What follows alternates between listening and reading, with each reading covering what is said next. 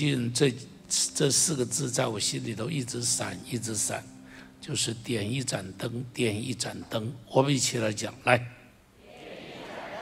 再来一次，再来一次。圣经中间提到，耶稣他就是世上的光。你看《约翰福音》第一章，我们一起来读第一章，来，那光是真光，照亮一切生在世上。《路加福音》第一章七八七九节，我们一起读来。用我们神怜悯的心肠，叫清晨的日光从高天临到我们，要照亮坐在黑暗中十英里的人，把我们的脚引到。前面讲说，耶稣他就是世上的光，要照亮一切的人。这里提到说，上帝的光像清晨的日光一样，要照亮坐在什么地方？还有呢，十英里的人。然后呢，要把我们的脚怎么样？请你看这这个第八章，呃，约翰福音第八章，我们一起读来。耶稣又对众人说：“我是世界的光，跟从我的就不在黑暗里走，必要得着。”圣经中间反复的、不断的提到一件事情，提到耶稣是世上的光，一再的提到一件事情，他要把我们从黑暗中引出来，带我们走在光明的路上。那耶稣他就像是一个点灯的人一样，在这黑暗的时代里头。点起一盏又一盏的灯，点起一盏一盏灯。你看耶稣在世上四福音中间的故事，你就看见他是一个在各处点灯的人，在各个有需要的人生命中间，他都点燃一盏灯，点燃一盏灯，点燃一盏灯。你记得在拿因城，一起说拿因城，再说一遍，拿因城就是一个快乐的村庄的意思。快乐的城市的意思，在这个快乐的城市里头，有个寡母，她死掉了儿子，你看就一点都不快乐。这个寡母所有的希望在这儿子的身上，当他死掉了，寡死掉了儿子，整个出殡的队伍。整个出色，这个这个要要要要把儿子埋葬的一个队伍，从城里头慢慢走出来，走到那坟地中间的时候，你看那个伤痛，你可以想象那种伤痛、难过和绝望的景况。耶稣来到他们中间，耶稣不是被人请来，耶稣自己来，就是为这个队伍来，就是为这寡母来。来到这个地方，把他的儿子从死里头复活了，给他带来极大的喜乐。拿因城重新变成拿因城，那个快乐的村庄重新恢复他的快乐。耶稣照点燃了一盏灯，照亮一个寡母的生命，也照亮一个忧伤的小镇。你记录在伯大尼这个地方，这个地方有一个家庭，马大和玛利亚。一样，他们面对一件事情，他们的兄弟生病了，拉萨路生病了，病得非常的重，最后这个拉萨路都死掉了。耶稣来到这个地方，来到这个地方，到了坟墓中间，对拉萨路喊着说：“拉萨路出来！”好，拉萨路出来。很有意思，神迹就出现了，拉萨路就出来了。你看，他在伯大里点燃了一盏灯，照亮了马大和玛利亚的家。在耶利哥城门口，在那个遇到有个叫不得巴迪买的这个叫花子，这个乞丐，这个瞎眼的，这个从小眼睛就看不见的，就坐在这个城门口，靠别人的施舍，吃个馒头，吃个包子。吃一个这个发酸的东西，就这样过日子的。但是当耶稣来到这个地方，改变了巴迪买的生命。耶稣点燃了他的一盏灯，在埃鲁的家里头。你看这个埃鲁，他的女儿死生病死掉了，十二岁的一个女儿，花样的年华。你可以想象这个父亲的心有多痛。但耶稣来到这个地方，让他的女儿从死里复活。你看，耶稣点燃他的灯，在加百隆。耶稣更是点在彼得的家里头，在大百夫长的家里头行了各样的神迹。在格拉森那个地方有一个被鬼附的人，他只能够坐在坟墓的中间，他整天不穿衣服，整天赤裸裸的在那里，整天用铁链把他锁着都不行。很奇特，这被鬼附的人力量都蛮大的。你知道问问原因，真的搞不太清楚。我们的经验也是一样。我们常常在赶鬼的时候，就发现那个一发作的时候，这个人的力量大到我们要用三个人、四个男生去压着他，然后才能够把它压得住哈，这是我们的经验哈。他把它压着才能够压得住。格拉森那个人就是这样子，用铁链捆着他。耶稣来的这个人就是为他来。你注意，耶稣来格拉森没做过其他的事。耶稣来格拉森遇见大风大浪，耶稣来格拉森冒着风浪、冒着生命的危险来，就是为一件事情，要为这个在坟墓中间的人。你注意，这个坟墓中间人叫什么名字，我们都不知道。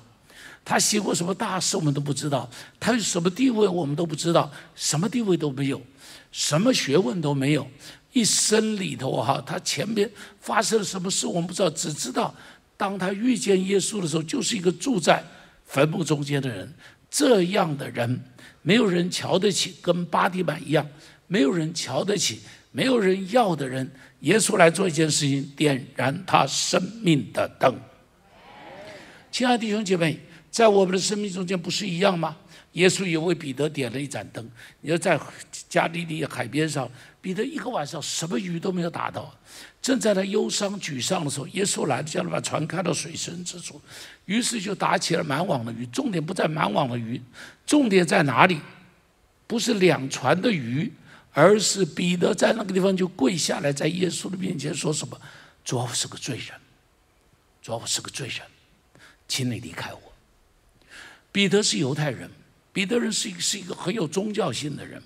犹太人都知道什么是罪人，所以他们天天去献祭。犹太人知道每个人都是罪人，所以犹太人天天用牛、用羊、用鸽子去献祭，干嘛？就是希望赎罪。他知道自己是罪人，但唯独当耶稣来到这个地方的时候，耶稣在耶稣的光照之下，彼得发现一样事情：原来我是个罪人。你注意，他不是已经知道了吗？已经知道了不够，这个是被光照中间的悔改，这在被光照中间的发现，那一个了解说，原来我是这样一个肮脏污秽和不配的人，如同保罗也是一样。保罗在大马色的路上，保罗去大马色的时候是非常公义凛然的，他干嘛去？他去抓罪人去的。他干嘛去？他去抓那一个、那一个在犹太人中间认为这不该活着的一群那个叫基督徒的。他认为他是替天行道，要把这些妖孽把它除掉的。但就在这个大马色的路上，神的光光照了他，于是他就倒在地上。这个时候他才发现，原来，原来我所逼迫的人是万王之王。这时候他才发现，原来他自以为是异人。原来他是罪人中的最快。弟兄姐妹，这是什么？这是在神的光照的中间，在上帝点了一盏灯以后，耶稣点这盏灯，就照出人所有一切的黑暗。所以我记得尼托生弟兄啊，我以前在年轻的时候读他书，他就讲一句话，他说：“一个人没有为自己的罪哀哭过，他说他都怀疑这个人是不是真的得救的人。”我以前读这。读他的书的时候，我里头恐惧战兢，因为我还没有为罪哀哭过，懂我的意思吧？那时候我还不知道什么叫做为罪哀哭，所以当我读的时候，我恐惧战兢，我恐惧战兢，一直到一直到当有一天神的灵摸着我，真的，我真的看到这一像是一个在粪堆中间的人，连我自己都厌恶我，厌恶到了极点，厌恶我，厌恶自己到了极点。在上帝面前彻底的认罪悔改，弟兄姐妹，耶稣是一个点灯的人，他到处点灯，帮人点燃了各式各样的灯，连在坟墓中间出来，点燃了一盏复活的明灯，要将神的儿女通通领到复活中间，领到永生中间。弟兄姐妹，历代以来，耶稣为人点灯，耶稣也借着人为我们点灯，有没有？你有没有这个经验？别人帮你的生命的灯点燃的，有没有？我永远记得，在我大学的时候，有个叫何勇、何广明的何广明何叔叔，他点燃了我的灯，让我知道怎么去读神的话，让我对神的话开始充满兴趣。是何广明何叔点的，一直点到现在，一直到现在，过了快六十年了。你看，我十九岁，他帮我点了这盏灯，现在我已经七十五岁了，快六十年的时间了。这六十年的时间里头，我对神的话充满着兴趣，充满着热情，越来越喜欢神的话。我要非常谢谢他，因为他点燃我这一盏灯，他点燃我这一盏灯，而且也是他启发了我想要去服侍上帝，也是他在我里头启发了我，非常非常谢谢他。来到新店服侍，我非常谢谢罗伯伯，他为他是我的点灯人，他照亮我起初年轻的时候那个服侍的路。哈，我年轻的时候服侍路真的是很没有样子。如果不是有一个罗伯伯在那个地方保护我，在那边帮助我，我告诉你，早就没有了，早就没有了。脾气又不好，然后又没有学问，人又长得是乱七八糟的，人又长得不是那种帅帅的哦。这个这个这个，所以真的，但是呢，我就记得罗伯跟我讲，他说，那他已经到美国去，我去看他的时候，他就说，有一天我到生活社去看他，他就跟我讲，他说，茂寿，他说你知道吗？以前的时候，有多少人在我面前告你的状？乖乖，我吓了一跳，因为我一直以为我是很好的人，没有什么缺点的人，居然有人会告我的状。他说很多人告你的状，告诉我说你有这个不好，你有那个不好。他说我就告诉他们说，茂松还年轻，给他机会，将来有一天他自己会知道的，他会悔改的。他我就帮你都挡住了。他说感谢主，你真的长大了。你知道，当他一边讲的时候，我一边真的是吓出一身冷汗，因为我没有想到有那么多人背后是不喜欢我的，我没有想到原来我的生命中间有那么多的缺点的，我以为我自己很棒，我以为我自己是很完美的，我以为我自己是 perfect，但是原来在别人眼光中间，我有这么多的缺点。现在想想，真的是很多缺点，包含到现在都还有很多的缺点。我谢谢罗伯伯，真的帮我挡住了。他是我的点灯的人，所以我记得有一天，我在那个时候他还没有到美国去，我到他家吃饭，我跟师傅两个到了家吃饭。他当时常常请我们吃饭，所以我们会请人家吃饭是跟罗伯他们学的。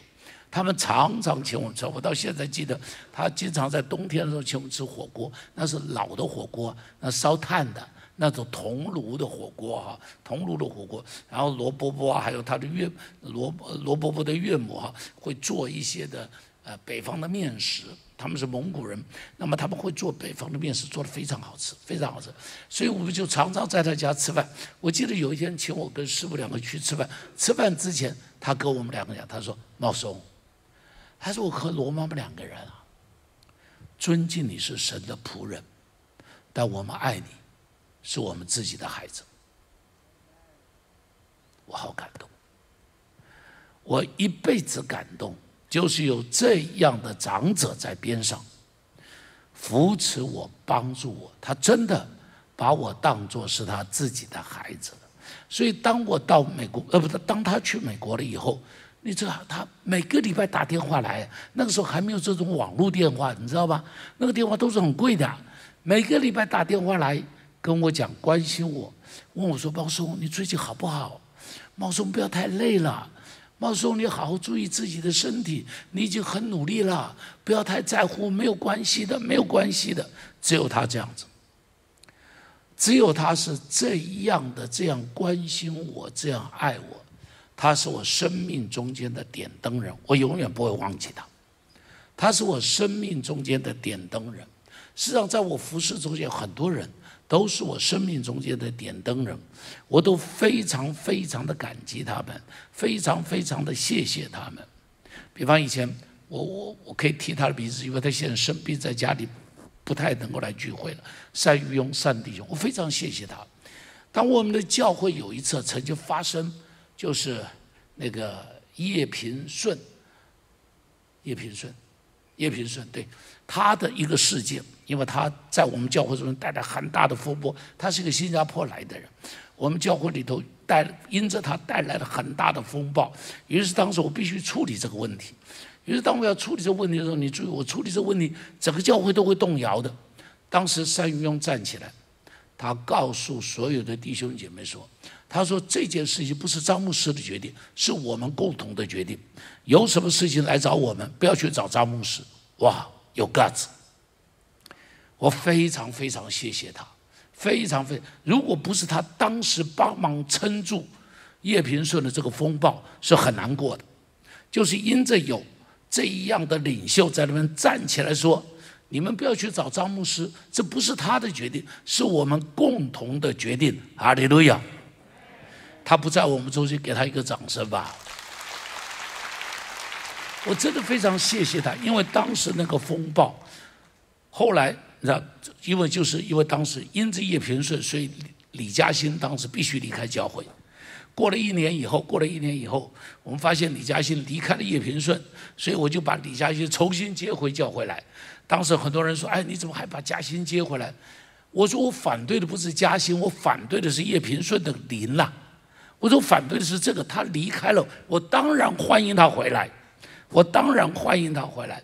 我记得当我把他接回教会的时候，我花了一个礼拜去说服各个人、各个童工，因为当时这些童工是支持我，请李嘉欣离开的，他们就一起站起，我就一个一个去说服他们，帮他们解释为什么要请李嘉欣回来。感谢主，我把李嘉欣请上台，全场有一半的人在哭，全场有一半的人在哭，发现浪子回来了。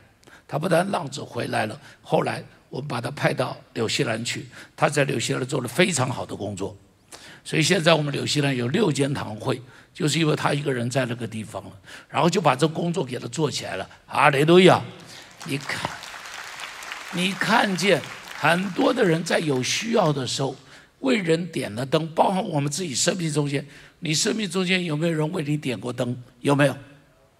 仔细想想看，有没有？一定有人为你点过灯，那些人都是你生命中的贵人，永远不要忘记他们。哎们，永远不要忘记他们。好了，耶稣为我们点灯，他对我们也有吩咐。你看马太福音第五章十五节到十六节，一起来读这个经文，一起读来。是放在灯台上，就照亮一家的人。你们的光也当这样照在人前。看见你们的好行为，便将什么归给什么？这段经文我非常熟悉。耶稣在那边讲，人点灯不要放在斗底下，人点灯要放在什么地方？然后呢，他就照亮一家的人。他说：“你们也当这样照亮一家的人。”弟兄姐妹，上帝为我们点了灯。然后上帝也吩咐我们去为其他的人点灯。Amen。上帝点燃了你生命的灯，让你从黑暗中出来，让你从失望中出来，让你从伤痛中出来，让你从沮丧中出来。你的灯被点燃了，上帝有一个期盼，上帝有一个吩咐。你不是只是一个被光照、被点灯、被帮助。被安慰的人，你有一个责任，起来去为其他的人点灯，不是要把这个灯藏起来，不可以放在斗底下，他这灯要放在灯台上。怎么样点灯？在哪里点灯？哈，在哪里？什么地方会需要灯？怎么样点灯？燃烧自己，灯就亮了。你说那是油灯，那油灯怎么会亮？跟现在的电灯不一样，以前是油灯嘛，油灯怎么会亮？烧个把那个灯芯烧着了，它就亮了。所以怎么样会是一一盏灯？你把你自己烧着了，就是一盏灯；你让自己像祭物一样的被点燃了，就是一盏灯。一点燃了，四周立刻就亮了，如同母亲在家里头。母亲在家里头，往往是家中最亮的一盏灯。从孩子出生，孩子还没有出生，他就爱着这个孩子，爱着他三年五年不止，三十年不止，五十年甚至于都不止，六十年、七十年，一辈子他就成为儿女的那一盏灯，从黑发到白发，从年轻到年老，你看。他一辈子就燃烧自己，为儿女做饭，为儿女洗衣，照顾这个家。只要有妈妈在，这个家都不会垮；有爸爸在不一定，爸爸在这个家可能会散掉。但是有妈妈在，这个家都不会垮。妈妈是这家的一盏灯，因为她燃烧了自己，就照亮了一家的人。你不论在哪里，如果燃烧你自己，就会成为一盏灯。你如果不燃烧你自己，你很难成为一盏灯，你很难成为一盏灯。好，第二个，什么地方需要灯？黑暗的地方需要灯。太阳底下不需要灯，很亮，不需要灯。但什么地方黑暗，什么地方一盏最小的灯都有都有用。就像晚上你起来，可能啊，你的手机上面有一点点那个那个什么充电的时候那个绿的光，充电器边上一点点绿的光，你都会觉得那一点点小的光似乎那屋子都看得见。就因为那一点点的光都看得见。如果在白天，那点光算什么？如果在太阳底下，那点光算什么？但是，但是，如果在黑暗的中间，就需要你这一盏灯。德瑞莎修女，她原来是这个，这她是阿尔巴尼亚人啊，她在印度做修女。那么她原来是在修道院里头，那是一个很舒适的环境。她在修道院里头教一些一些的贵族的学生，所以是一个贵族学校。所以她是做生活什么都算是在修道院里头很安逸的。有一天，他坐火车到大吉岭。到大吉岭去的时候，在火车站就看到有一个乞丐对着他说着：“我渴，有没有水？我好渴。”这句话他就仿佛听见是耶稣在说：“我渴了，我渴了。”这句话在他心里就一直是一直绕，一直绕，一直绕。到最后，他就像这个这个，他像教皇请假，离开修会。变成叫做自由修士、修女、自由修女，于是他就一个人在加尔各答的街上，走到哪里去？走到垃圾堆去，走到哪里去？走到贫民区里头去，走到哪里去？走到那没有人要去的地方，找到那些没有人要的人，把他们背回来。这个叫垂死之家，他的服饰中间最有名的。最开始的就是这个叫做垂死之家，那些人都快要死掉的人，然后把他们带回来，带回来以后怎么样？把他们洗干净，然后喂他们吃饭，拉着他们手，让他们咽下最后一口气，让他们在死的时候不是孤孤单单的丢在垃圾堆里头死掉，不是孤孤单单的躺在街头死掉。这是他最有名的，而且是最开始最重要的服饰，就专门做这件事情，不得了，不得了。做到后来，知道他这个越做人越多，有地方他做到印度教的这个这个庙宇里头去，边上的房子里头，他在那个地方去接待这些，把这些人背来，就在那个地方照顾他们。于是有很多的印度教徒起来就抗议说，他怎么可以在这个地方做这件事情？把警察也来了，包围在那个地方。警察来看了以后，进去看到这些被照顾的垂死的人，感动的不得了，就出来说：“我可以把他们赶走，你们来照顾他们，你们来照顾他们，我就把他们赶走。”弟兄姐妹，走到有需要的人，走到这群最黑暗的中间，情况就不一样。而且他不是做一天，他从一九四八年一直做到一九九七年，差不多五十年的时间。到他离开这个世界，到他离开这个世界，弟兄们，什么地方是黑暗，你就到那里去点一盏灯。刘明和牧师，他就是在吸毒者的中间点一盏灯，好，所以这个叫这个叫晨曦会嘛，台湾第一个福音戒毒的，而且是最有果效的，比政府办的有果效多了，好，比政府办的有果效多了，带了大概现在有。大概三四百个人，应当是他，他大概至少成功了有三四百，也许四五百。因为上次我问他的时候是二十年前，他告诉我一百五十人。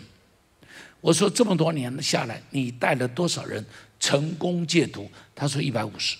我说那是二十年前，现在应当已经超过了。我就认为应当说，应当我认为三百到五百，可能他的徒弟们再加起来的话。大概上千人，这是有可能的。你看他走到黑暗的中间，没有人要跟他们在一起吗？你们没有服侍过吸毒者，我服侍过啊，我们教会做过啊，你们都不知道啊。我们开一个什么饺子工厂，就照顾他们啊。你知道有多辛苦吗？你一定不知道，对不对？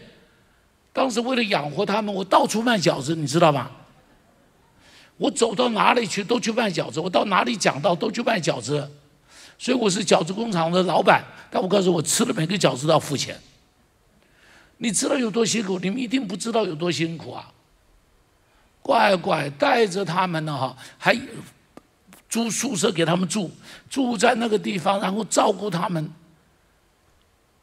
啊，有一天我们的同工看到我去了以后哈，正好在那个那个那个那个那个，我我还开了一个餐馆，还开了一个餐馆，开了一个饺子工厂，还开了一个餐馆，都是在养活他们。他一拉吧，拉着我，很急的拉着我，拉到我手都痛了。谭博士，你赶紧来看，我一冲进去，到厕所里就看到一个人正在那边注射吗啡。我说乖乖，我养你养了半天，你还在打吗啡啊？你真不知道有多辛苦，你真的不知道有多辛苦。乖乖，因为有一天，我们还有人在我们的那个宿舍里头。有一天一大早六点多，我就接到电话，他牧师你赶紧来出事了。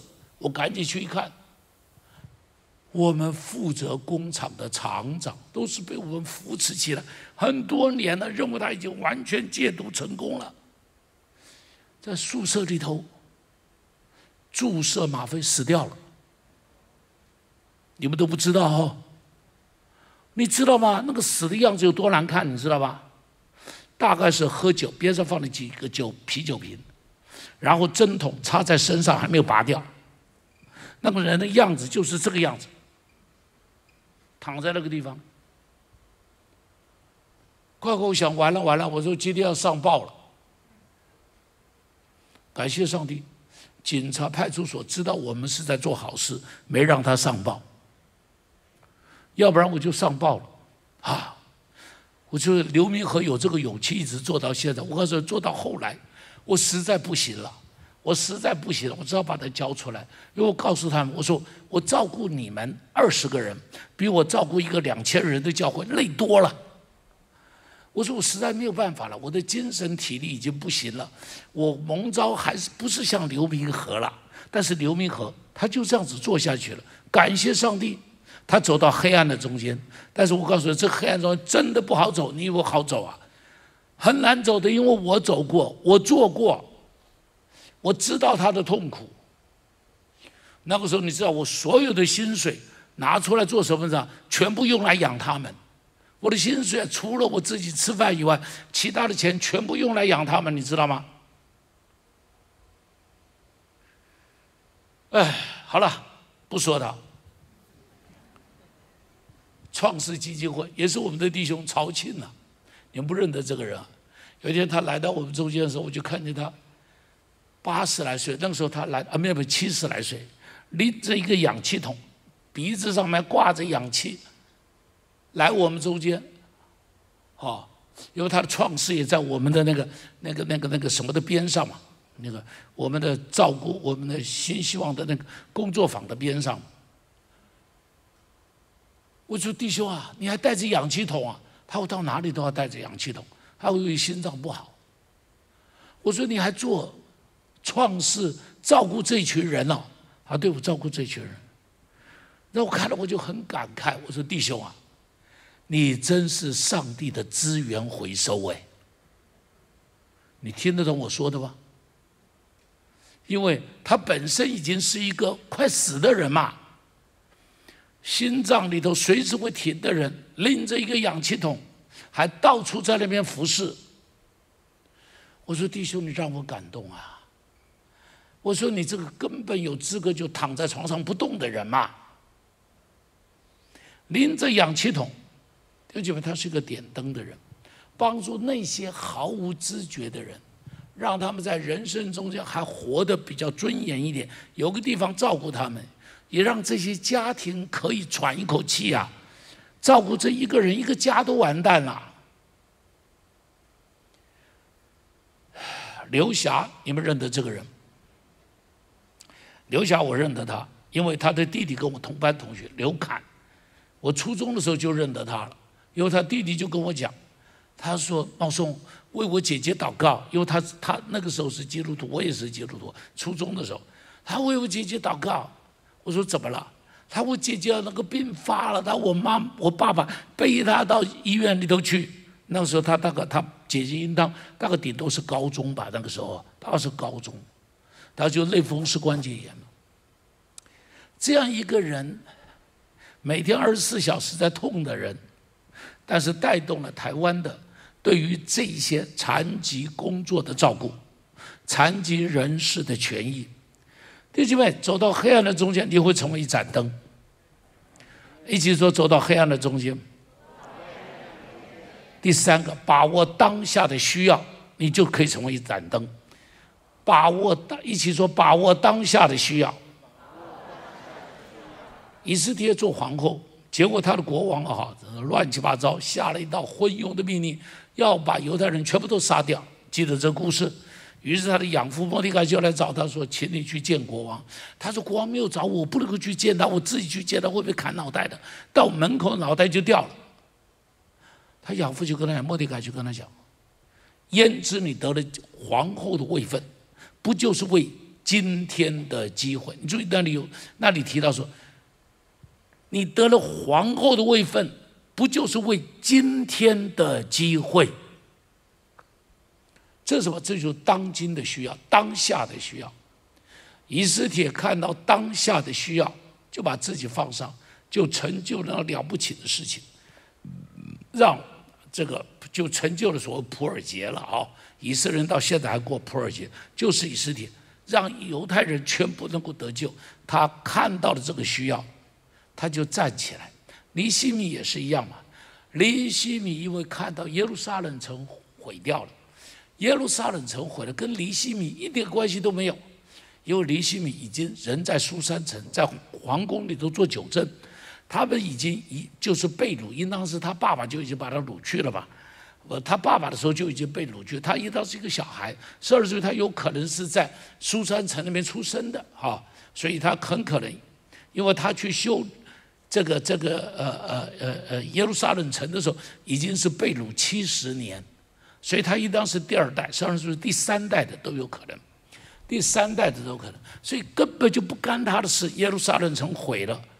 一点都不干他的事，但是他觉得那是我的家乡，是我爸爸的家乡，是我祖父的家乡，是我祖先的家乡。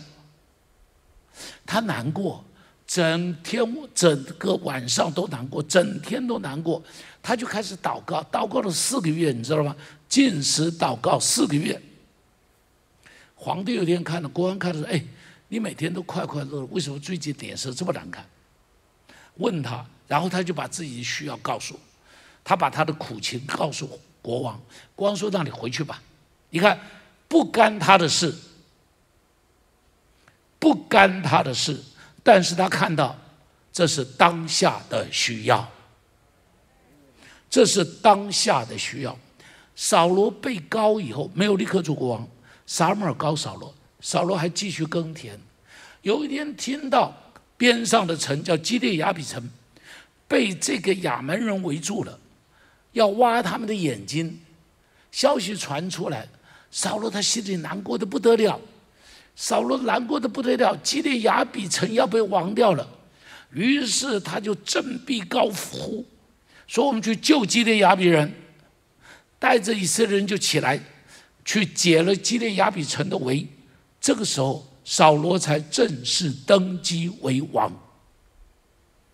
他登基为王是看到基列雅比城的需要，看到雅比城的需要，于是他就站了起来。乃曼这个大将军身上长了很多的大麻风，你记得他长了很多大麻风，在他家里头有一个小女子，是犹太人打仗时候被掳来的。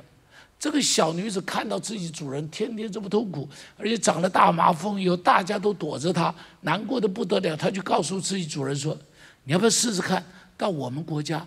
回我们以色列，我们的神可以救你，我们那边有先知可以为你祷告。于是乃曼就来到了以色列，于是就有伊丽莎为他祷告。他到耶利，他到这个呃呃呃呃这个这个这呃约旦河里头洗了七次澡，然后身上的病就全部都好了。你记得这个神迹？你记得这个故事？这是什么？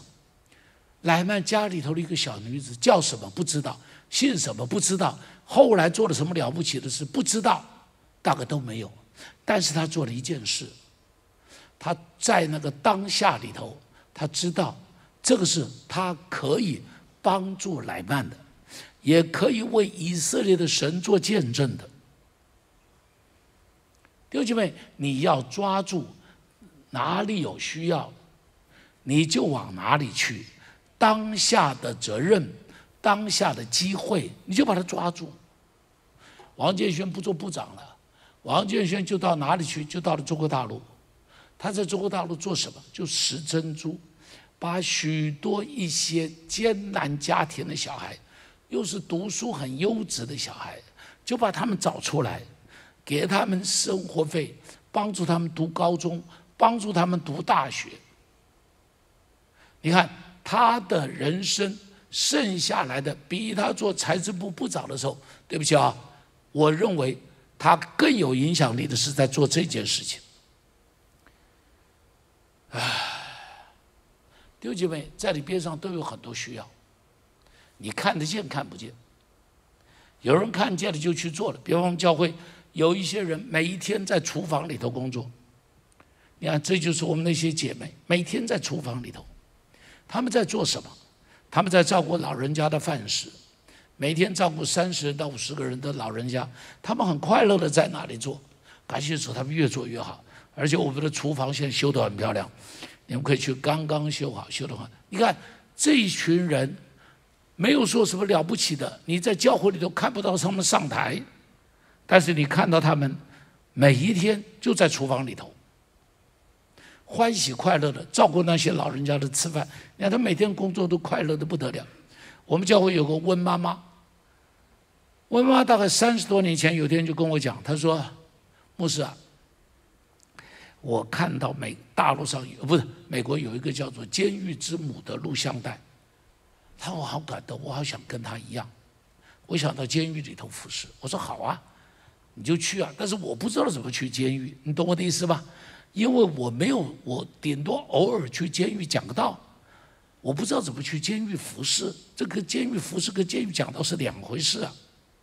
我说我也不知道，我说我就为你祝福吧。只是我心里在想。监狱之母，乖乖，这头衔很大呢。你知道吗？我没有去管他怎么做，他就自己一个人就开始摸，摸到了这一个这个这个这个这个呃呃呃呃监这个跟监狱有关系的呃服饰，然后当时他跟着吴用长老的师母，每个礼拜哈进到这个监狱里头去，做一做做一做啊，大概过了三年多四年吧。有一天，他跟我讲：“他牧师啊，监狱里头有一些人要受洗，他能不能你去给他们受洗？”我说：“好啊。”我在哪里？他说：“桃园监狱。”我说：“多少人？”他说：“不多了，一百多。”啊，我说：“多少？”我告诉你，我跟他到监狱里头去。那一天，我印象深刻的不得了。进去了以后，那些监狱里头啊，就见到很多的。监狱出来都是整队出来，不是一个人散步的，每个人出来都是要整着队的，像军队一样的，就是走往前面过去，每个人看到他的时候都是“温妈妈好，温妈妈好”，你知道吧？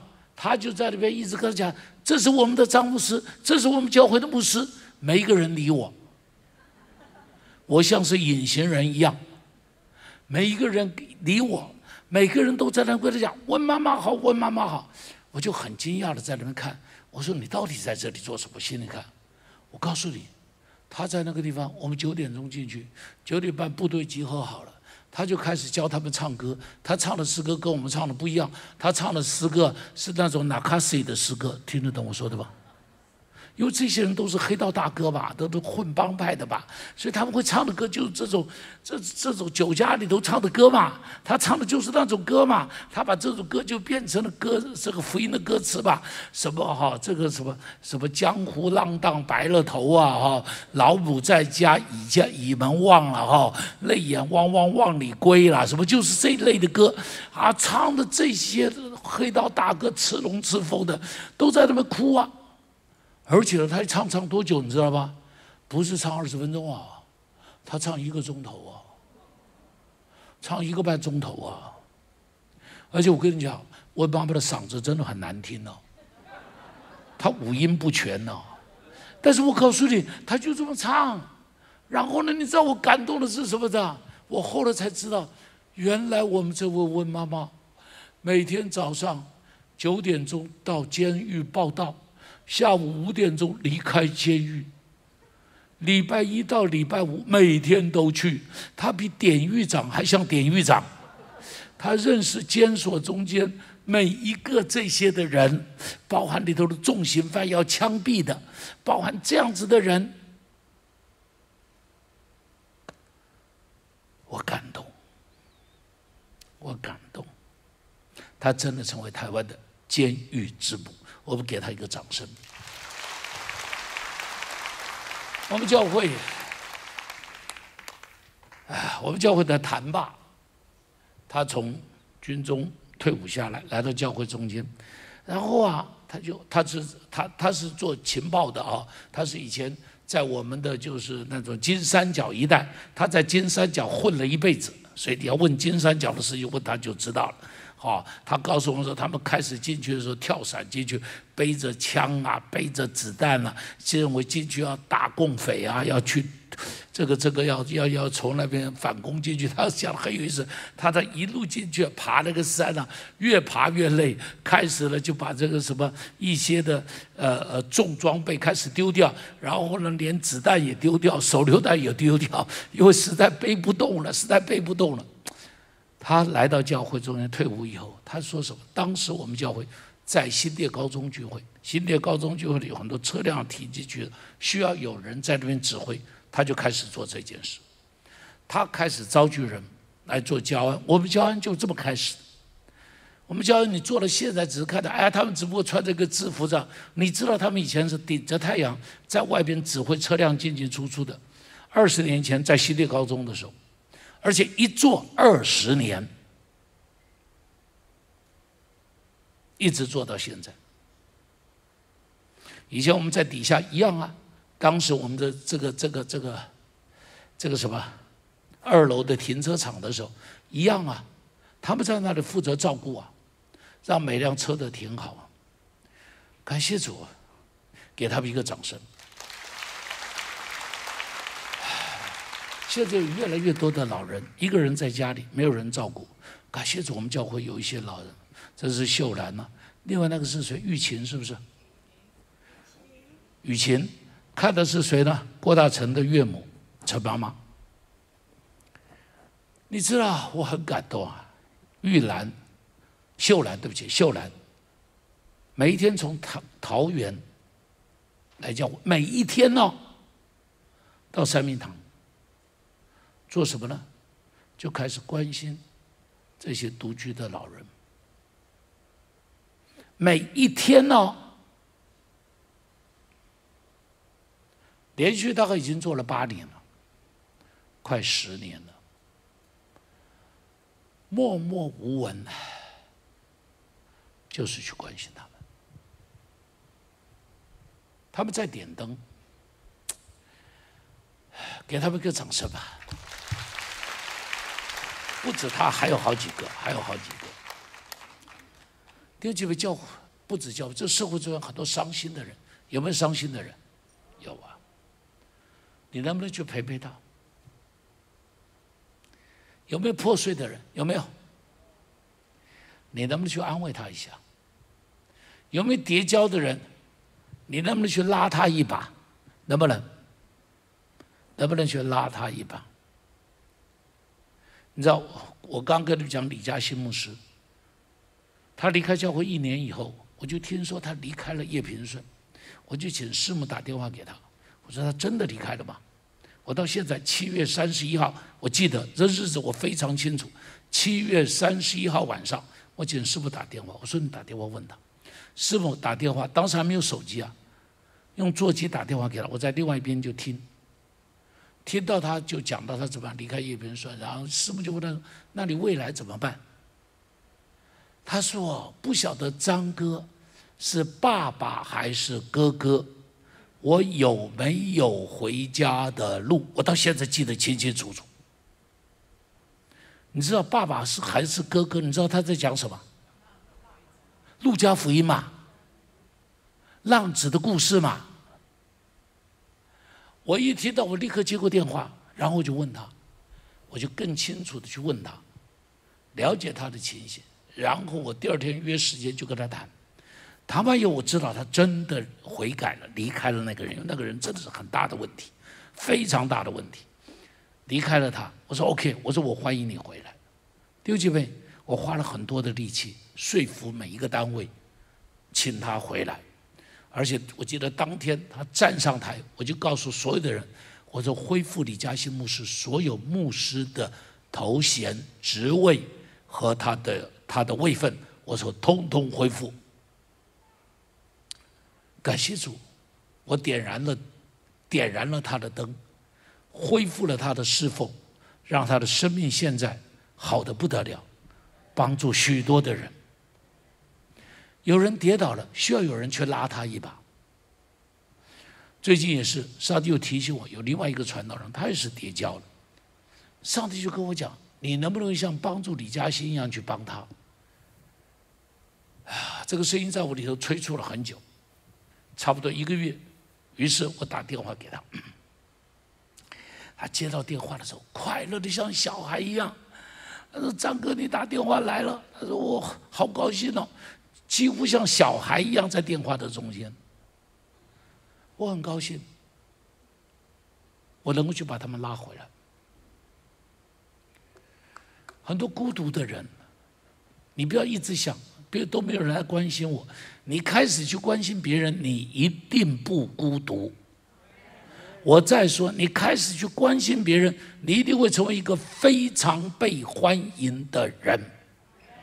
时间的缘故，要赶紧过去哈，不能够停在这。昨天的时候，刚不讲雪茹的爸爸嘛，寿喜，你知道雪茹的爸爸最近他从来没有来过教会，他最近病得非常非常的严重，几乎要过去。在加护病房，这个呃呃等等的，现在还是在一种算是病危的状况。昨天他来了，我经过他那个地方，走到了门口那边的时候，上帝就跟我讲说：“你回头吧，回头跟他讲一讲。”我说：“哎呦，下一次了，下一次了。”上帝说：“不一定有下一次了。”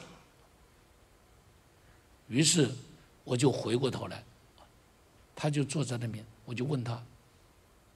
我说：“我为你祷告，好不好？”好。然后我就问他要不要信耶稣，要不要受洗。他说：“好。”我开始带他一句一句的祷告，然后就给他受洗。我很高兴，因为我不知道有没有下一次。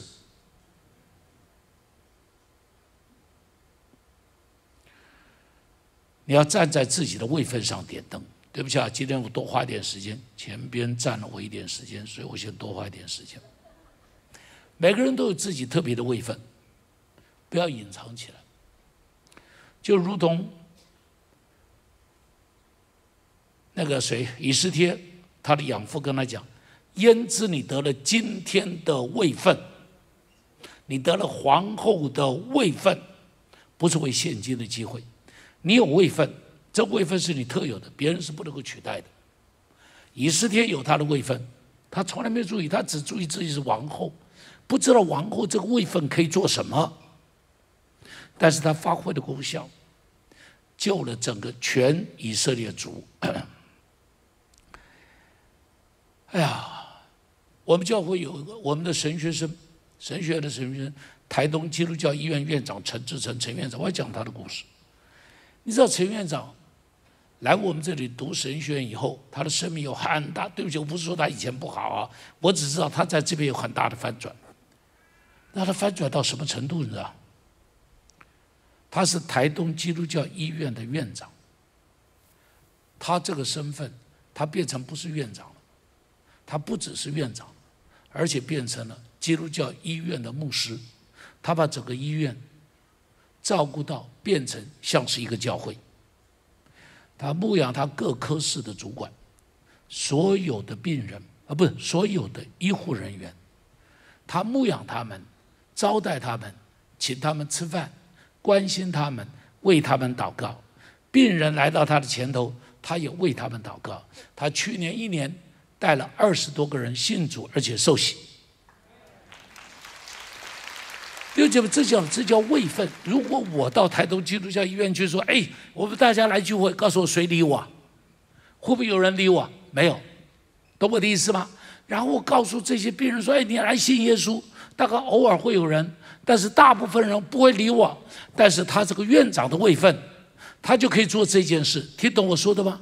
那个叫做位分，是他特有的。你也有特有的位分，只是你知道不知道？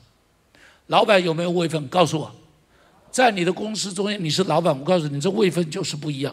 别人来到你公司讲话，大家不听；你这个老板讲话，全公司都听。这个叫位分，这个是你特有的。老板如果善用这个位分，对人善良点，薪水多给点，奖金多一点，不要随便骂人。很多老板就认为他很有权利骂人。确实，你有权利骂人啊，骂了只要他不走，啊，他也不太敢走，因为不太好找其他工作嘛。所以呢，你就觉得你可以随便的骂他。我告诉你不可以。我再说，老板你不可以。我再说一遍，老板拜托你不要随便骂人。基督徒老板拜托你不要随便骂人。你如果不随便骂人，这个老板都会不一样。相信不相信我说的话？哎，同意不同意吧？你们中间大部分不是做老板的吧？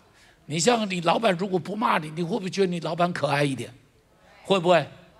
但是大部分人觉得老板不可爱，为什么？因为老板都骂过你，对不对？一不高兴就骂人了嘛。好了，你做老板的关心你的员工一下，多关心他一点；做老师的鼓励学生一下，你能够做的事是不得了的。认识自己的位分，发挥自己位分中可以有的影响力。最后，很重要。耶稣在那边说什么呢？要别人看见你们的好行为。点灯是什么？是要别人看见你们的好行为。基督徒不靠行为得救，记住，我们不是靠行为得救，我们因为耶稣的保险、耶稣的恩典而得救。但是，但是要用你的行为见证上帝。阿门。要用你的行为见证上帝。上帝救了我们，就不要在黑暗中走。行走在光明中，你记住，你是光明之子，一起说光明之子。得救了，被洗净了，就不要再行那些暗昧可耻的事，记不记得？这是彼得说的吧？这是彼得说的吧？你看，这有一段话，彼得后书，我们一起读来。他说：“他们因认识主救主耶稣基督，得以脱离世上的污秽，后来又在其中被缠住制服。他们幕后的情况就比先前怎么样？你已经被洗干净了，结果你又回到泥堆里头去滚。”彼得说：“你幕后的情况会比先前的更糟糕。”很多基督徒。很可惜，就是没有留意。他总觉得上帝会赦免他，上帝会赦免他。没错，上帝会赦免你。但是我告诉你，有一天你要为这个罪付的代价是非常惨重、非常惨重、非常惨重的。我认识一个基督徒，是我的好朋友，不是我们教会的，是我们的好朋友。你们都不认得他是谁？你知道，当他三十多岁的时候，他白手起家，不到四十岁，他就已经有二十多间公司，白手起家。二十多间公司，他被称作是下一个赵铁头，知道赵铁头？我这个年龄就知道赵铁头是谁。啊，他下一个赵铁头，所以生意做得非常好。当两岸开放的时候，北京的首钢请他去，要把请他去做首钢的总经理，请他去。他看完以后，他说我不要做。他说你的公司啊，还比不上我的公司。他你公司全年的营业额比不上我一个。我一个公司啊，一个月的营业额超过你全年的。他说我不要，你就知道有多好。但是，但是，但是，他也很爱主哦。他有一样事情克服不了，那个东西叫情欲，一塌糊涂。有一次出了大车祸，我去看他，我跟他讲，我说某某人，我说弟兄啊，上帝已经再三提醒你了，保住了你的命了。我说你不要再活在这里头。他说：“茂生，我知道，我知道，但我知道没用。立志行善，由得他；行出来，由不得他。最后全部垮了，什么都没有了。哎呀，彼得后书说另外一句话更可怕，骂人骂的真凶。俗语说的真不错，下面一起读来。猪呢？”弟兄们，你不要成为彼得所骂的这个人，哎们，不要成为彼得所骂的这个人。吐的回头再吃，洗干净的回头再滚。基督徒活在上帝的圣洁里头，哎们，上帝已经把你洗干净了。也许在礼拜六以前你还曾经犯过错，今天早上在这个地方，你要在上帝面前立定心志，我再也不碰这些的东西啦。我们去起立，我们来唱诗歌。您收听我们的 Podcast，想认识耶稣吗？或是想更多了解教会？欢迎您上网搜寻新店行道会，或输入 topchurch.net，您将会获得所有关于我们的最新资讯。期待再次与您相遇。